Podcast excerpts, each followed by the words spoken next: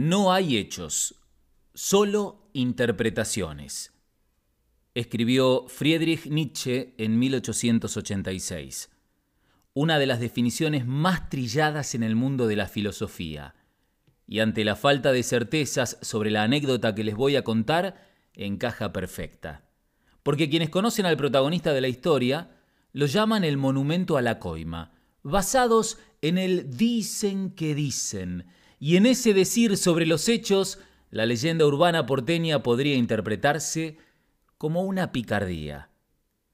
En el segundo piso del antiguo edificio del Ministerio de Obras Públicas, donde hoy funcionan los Ministerios de Salud y el de Desarrollo Social, sobre la avenida 9 de Julio Moreno, el mismo donde se destacan los murales de Eva Perón, dos esculturas de piedra casi imperceptibles se mimetizan con su fondo desde las esquinas que dan a la avenida. Se trata de la representación de dos hombres. Uno, de cara al sur de la ciudad de Buenos Aires, sostiene un cofre. El otro, con su cuerpo hacia el obelisco, sujeta con la mano izquierda una caja mientras mira sobre el hombro hacia su derecha y extiende su brazo con sospechoso y aparente disimulo del que se destaca la palma de la mano abierta debajo de su cintura. Parece que estuviese esperando a que le den algo sin que se enteren los demás.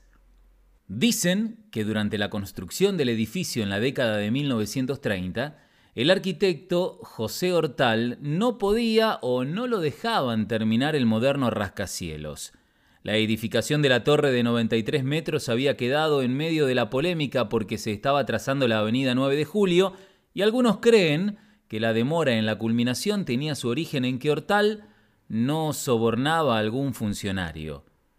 La del 30 en Argentina es conocida como la década infame, entre otros motivos, por los negociados turbios del gobierno con los grandes grupos económicos. Muchos funcionarios corruptos pedían retornos para concesionar la obra pública en el país.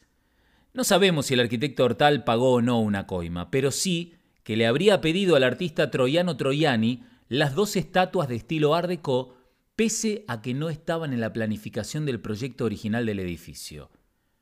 ¿Por qué decidió colocarlas ahí a último momento? Dicen que lo impulsó el fastidio que le generó la presión de los coimeros.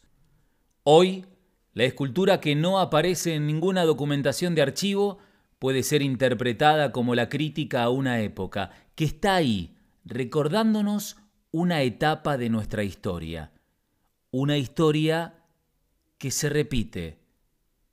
Y no se trata de interpretaciones, es un hecho.